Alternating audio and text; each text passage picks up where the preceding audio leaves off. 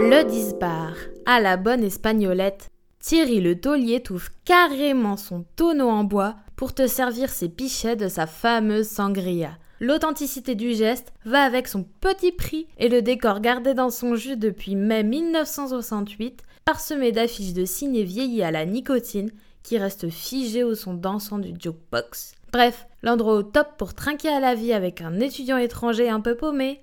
Buzzy Tip, pour prendre le contrôle du jukebox, c'est 2 euros les 5 chansons. J'espère que t'es bon DJ.